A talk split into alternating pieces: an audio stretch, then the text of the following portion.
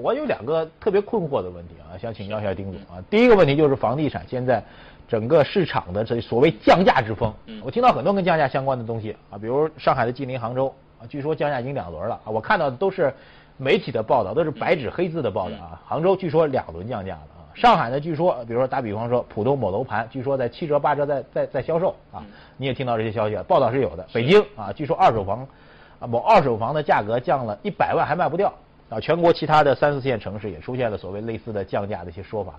那么，我想听一下您作为一个业内人士、房地产专业的一个专家，这个所谓的房地产降价潮，到底真实情况是怎么样的？嗯，从目前情况来看，降价这个事实是有的。啊，那么，呃，我们先说杭州啊，这个也是这一轮这个房地产降价的开始的城市。嗯。那么从春节之后，我们就看到媒体上有相关这个杭州降价的报道。那所谓的这第一轮的降价，这个很多媒体都去了。那实际上真实情况呢，也就是大概有四个楼盘啊，用营销的一些方式啊，折扣啊、打折啊、优惠啊、特价的一些方式做的一些营销行为啊，它还不是我们传统意义上或者说真正意义上的一种全面性的一种降价。哎，那这样就有个概念上的分歧啊，就是你所定义的降价跟这个所谓的打折促销之间有什么区别呢？这个打折促销可以讲啊，这个贯穿整个房地产这个所有的阶段啊，哪怕市场再好的时候，我也可以打折促销。OK，我只不过是打九九折还是打九八折而已。啊，明白。那么我们今天说，比如说在九折以上的，嗯，以个别楼盘或部分这个房源啊作为这种打折促销的话，我们都不称之为城。这个整个城市的一种降价行为啊，我们只是称之为一种营销当中的一种。所以在你的研究看来啊，在你的研究看来，这个所谓降价的标准会是什么？我知道你们也做一些价格指数。对啊，会在价格指数上怎么来体现？呃，如果要从这个这个研究的角度来看的话，应该是讲一个城市啊，或者说是这个整个的房价啊环比出现下滑，这我们才称之为这个降价啊。如果是个别楼盘啊，这个有一些价格折扣。根本称不上是降价。那么什么叫环比出现下滑？也就是说，它每每个月都有成交啊，在第二个月同样成交的同一个楼盘当中，我们发现价格下降了，这才是降价。那么这和这个打折有什么差异呢？就是打折你可能一直在打九七折，嗯，但它实际上你没有发现它这个整个的楼盘下个月比上个月。房价下滑，OK，就是每个月成交的这个绝对价格其实还是保持平稳，一样的，对对对对对。所以我刚刚讲到了这个第一轮所谓的杭州降价，其实没有降价，是打折。但是第二轮，就是特别是从三月份开始的，我们发现杭州整个的这个楼市啊，这个市整个的楼市的这个价格出现了环比的下滑啊。那么其中很多楼盘啊都出现了实质性的价格的调整啊，这个比如说比前一个月要下滑百分之十五，甚至百分之二十。那么这个。情况我们才称之为降价。嗯，那么这种情况在杭州出现了啊，在常州也出现了啊，在这个无锡也出现了。然后呢，最近这段时间啊，我们说降价的这这些情况也出现在其他的更多的一些城市，比如说北京啊，北京你刚刚谈到的这个降价的这个情况，嗯，啊，这个从二手房的角度上来讲，实际上已经降了一段时间了。但是降价没有产生成交量。所以你从数据上并没有看到它的房价的实质性的这个环比的下下调。啊，只是报价报价跌下来调整了，但是没人买，因为二手房就是报价嘛，报价之后再成交嘛。但由于这个市场大家这个不看好，你即使这个报价发生了变化，但是成交如果没有的话，我们并没有确认它是真正的一个降价。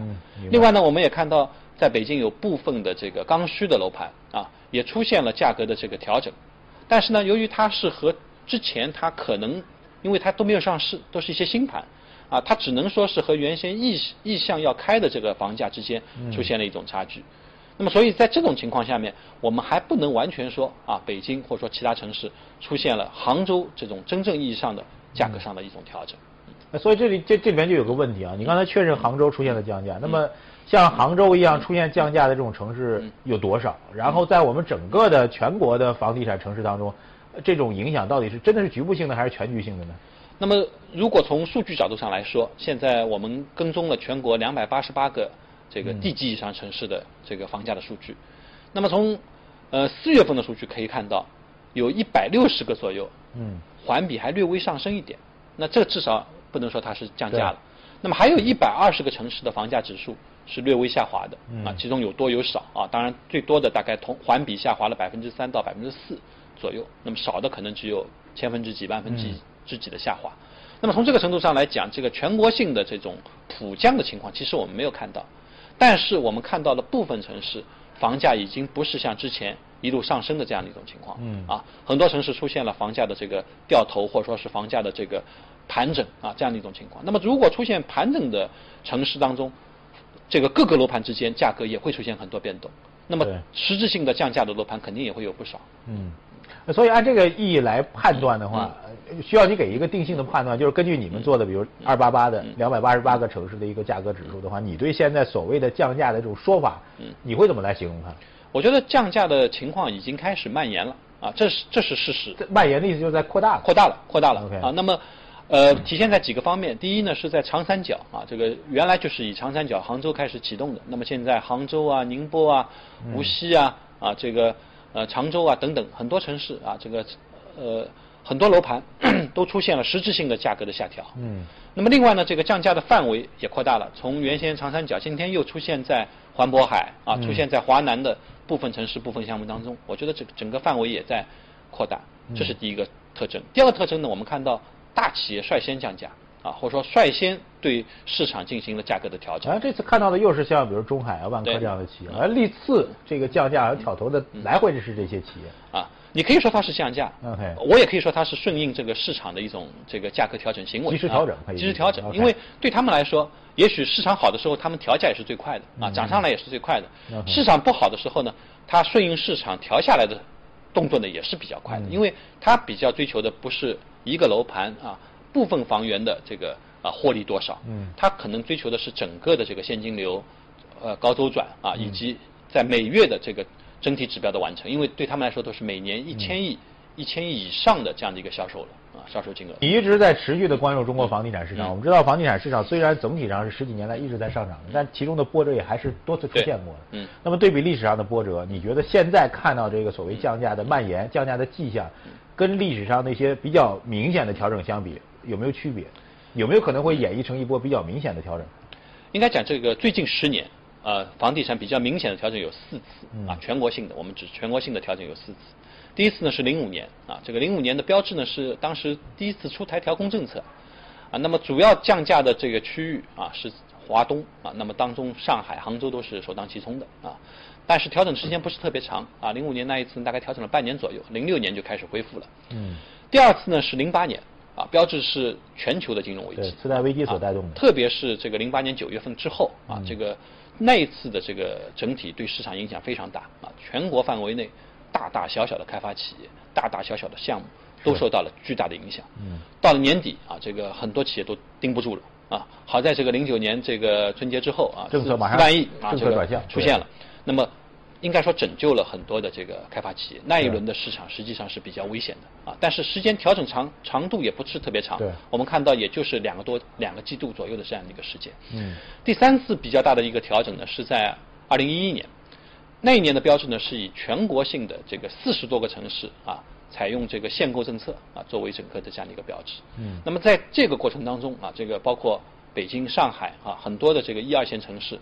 房价也有一个比较大的一个调整，那一轮调整呢，一直调到一二年的这个四五月份啊，这个差不多才调整到位啊，基本上平缓平平稳下来。但是时间周期呢，差不多也在一年不到一点点一点的时间。那么这一次呢，是我们说这个十年来的这个第四次的这个整体的这样一个市场调整，这个基本上已经被确定下来了啊，因为我们看到整体的这个市场，特别是我们看成交啊，你刚刚因为在讲降价，我呢更关注成交量。成交量下滑和去年同期相相比下滑的情况还是比较严重。是量在你看来，在你的研究看来，量在价之前会先反映出来。对我认为量的这个反应更大啊，而且这个量的反应实际上就表明，因为价的反应啊，有的很多时候开发商如果不调价，你不一定看得出它。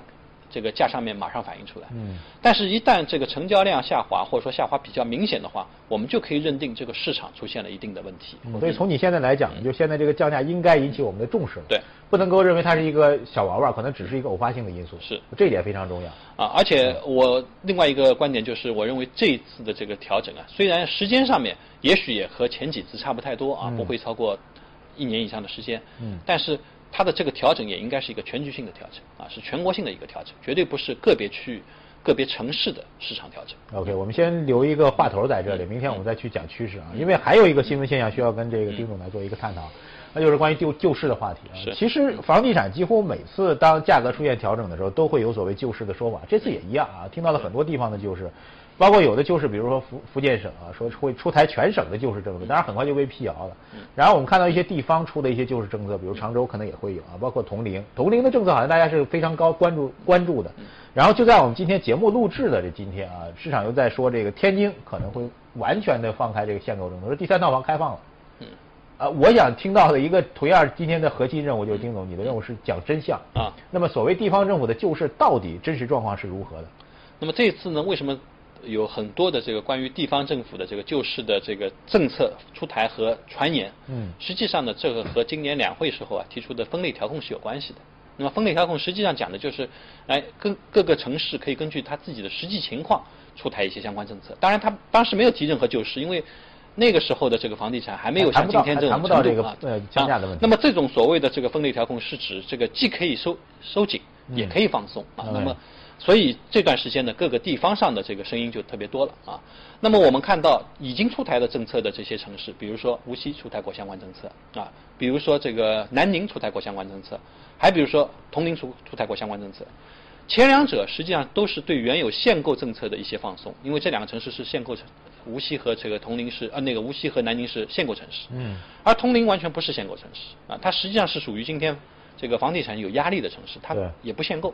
那么铜陵的政策就是对契税啊进行百分之一的一个减免啊，财政来补贴补贴，对，支持你购房。然后呢，这个公积金这块呢也做一定的支持。那么这些政策实际上过去啊，这个在历次调控当中啊，或者说我们都看到过啊，对的啊，甚至在上海我们都都看到过类似的这个相关政策。对。那么只不过它今天发生在一个三线城市啊，发生在铜陵一个这个原先我们认为没有什么政策的啊，这个没有什么。紧缩型政策的城市，我们我认为更值得一提。也许今天市场压力最大的反而是这些没有政策的城市啊，它需要一些救市的一些措施。原来政策就没有打击它，然后你你现在觉得它可能出现风险的话，出现降价风险的话，会比别的地方更危险。更危险，对。那这种情况，我觉得铜陵只是一个代表啊，它是整个三四线城市今天市场压力的一种代表。嗯。那么我们再回过头来看这个无锡和南宁的政策。从目前政策上来看，还是属于啊，我称之为小打小闹啊，就没有实质性的改变啊。这个这个无锡稍微啊，这个原来户籍政策当中稍微放宽了这个十平方米，当然他也在说他在酝酿关于一百四十四平方米以上的物业的这个限购的放开。南宁呢啊，这个更有意思的，它是对周边的这个同城化的一些城市啊，给予南宁户籍的同等待遇，也就是说你这些城市过来买房。你也可以买第二套房，但我还是认为这是小打小闹啊！对整个城市目前的房地产的这个情况啊，很难有一个根本性的。你的意思就是不会改变这个城市的房地产的一个现实需求的总量？对。另外呢，还有一些传言，传言倒是比较这个力度比较大啊。比如说你刚刚提到的这个天津的传言，他可以买第三套房。如果第三套房天津如果真的能够放开的话，那这倒是这个。目前救市政策当中爆炸性的消息，爆炸性的消息，就从某种程度上说，它是对之前的这个整个限购的全面的一个松绑啊，因为它天津是直辖市，又是一个准的准一线城市。那么一旦天津如此操作的话，那么我们可以判断更多的城市会马上跟进。当然，因为这些都是传言啊，并没有得到相关的证实。对。但是代表了一种声音啊，代表了业内的一种声音，也代表了可能也是地方政府的一部分的这个信号。嗯。你是中国的华尔街之狼吗？你是太平洋西岸的完美主妇吗？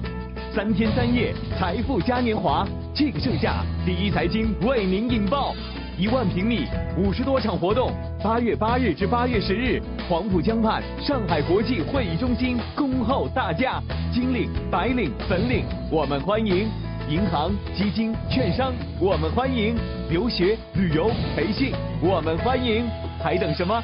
快来吧！所以我们听下来一个事实，应该这样来解读，就是各地方政府现在最起码心理上面对楼市的下滑、下降的趋势，他们是有这个最起码有去支出台政策去支持的这种想法的，但是会落实到什么程度？因为所谓的分类调控的政策，所以大家也没有一个模板可以去是复制或者 copy。对，从目前情况来看，大可能可能行业里面更希望的政策是前前天的这个。这个央行的相关政策啊，这个央行对银根的一些放松的政策，或者说是对按揭的一些支持的新的一些政策，反而今天来看，因为地方上允许它出台相关政策，地方上的政策反而。显得不是那么重要了。嗯，所以你如果对现在既有的这个所谓的地方政府的救市政策做一个总体评价的话，怎么来形容它？它它会像是你刚刚提到降价，虽然仍然是你认为是部分城市的个案啊，从你那个二八八指数上来讲，没有看到全面的一种案例啊，但是你认为它，我听起来你的感觉是有点星星之火的意思。可能会去燎原，是。那么对于这个对冲的政策，政府的对冲政策，现在听起来也是星星之火。嗯。那有没有可能同样形成一种燎原的态势呢？那从目前情况来看，是非常会形成一种燎原态势的。啊，这个和地方政府的压力是有关系的。啊，这个房地产市场一旦受到比较大的影响之后，它的土地财政啊、房地产财政都会受到巨大的一个影响。从地方政府的这个角度上来说，呵护这个市场啊，咱咱们不说他去刺激，啊，至少呵护这个市场的就一种稳定是他的一种责任。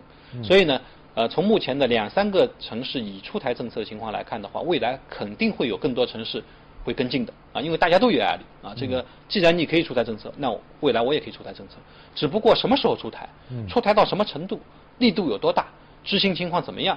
这些是我们要拭目以待的。所以，因为呃，祖玉丁总是一个非常资深的房地产研究人士，所以我看了这么多房地产市场涨涨跌跌，到今天为止，我们讲的仍然是星星之火的概念。是。那你此时此刻你的心情会是什么样的心情？你看待这个市场发生这种变化，你是什么样的感受呢？看到现在已经发生的格局。我从我的角度来说，因为这是已经是第四次调控了，我反而认为啊，应该让它调啊，应该给一些时间，让市场机制自己去作用一下。因为这一次呢，它的调控没有外力的一个作用，或者说没有一个大的外力作用，就是没有出台所谓的全国性的一些调控政策，也是它自身的一种市场的一种调节。我们看到去年市场其实挺好的啊，这个呃房价甚至去年下半年大家还在大量的拿地，在看好今年的市场。对，那么。为什么现在会出现这种市场的一种波动？当然，你可以说是银根紧缩的问题。嗯。但市场自身肯定也出现一些问题啊。这个问题就非常关键了。那会不会说，按照你这个所谓市场逻辑的规则来看的话，那现在比如一线城市的房价涨到现在够了，就是一个高位了，到头了。二三线城市就是这样的价位到头了，会不会市场真的就找到这个所谓？房价上涨的一个顶点了，会是这种概念吗？所谓价格的顶点或低点，我我我不能预测，因为这个从经济学角度上想说说也很难预测。但是呢，我们可以根据这个阶段性的一些信号、一些指标，我们来判断阶段性的市场是否健康。这个我认为完全可以判断。嗯，其实从供求关系本身上来看啊，和包括从这个去年以来的这个房价的这个情况来看的话，可能之前很多城市市场已经出现了一些调整的迹象。啊。它供大于求了啊，这个购买力跟不上了啊，然后对房价，这个对很多人来说，这个哎他觉得高了。那么在这种情况下面，市场做一些调整啊，价格做一些调整，供应做一些调整，我认为都是有必要的。那么从某种程度上说，我既希望于政府出台一些政策啊，它来维护一下这个市场，我又不希望它出台一些政策。你是不是作为房地产从业人员，你其实还？会不会自己也担心房价真的崩盘或者暴跌？啊，这个我不担心。为什么？因为中国太大了。我刚刚已经讲了，全国二百八十八个地级以上城市，有一百六十个目前环比还在上升的啊。所以我其实我并不担心全国性的这种崩盘，因为没有崩盘的条件。嗯。啊，特别是在金融方面，没有给没有像海外很多市场崩盘之前的那种金融上面的一些出现的一种特别大的一些问题，在中国房产市场当中是没有的。所以它其实不具备崩盘的条件，而且它自身的这种市场机制啊，我们特别是从目前一些一二线城市情况来看，我觉得市场已经比较成熟了。嗯。啊，通过时间换取空间的话，是可以调整过来的。只不过政府有没有耐心，然后从业者有没有耐心？嗯。在这种情况下面，也许适当的出台一些政策，对市场的这个稳定会有一些帮助。好的，谢谢祖玉今天对于我们这个整个房地产市场的一个最新的一个点评啊。我觉得今天主要讲的两个新闻事实，就是房价的降价到底如何，地方政府的救市政策又究竟如何。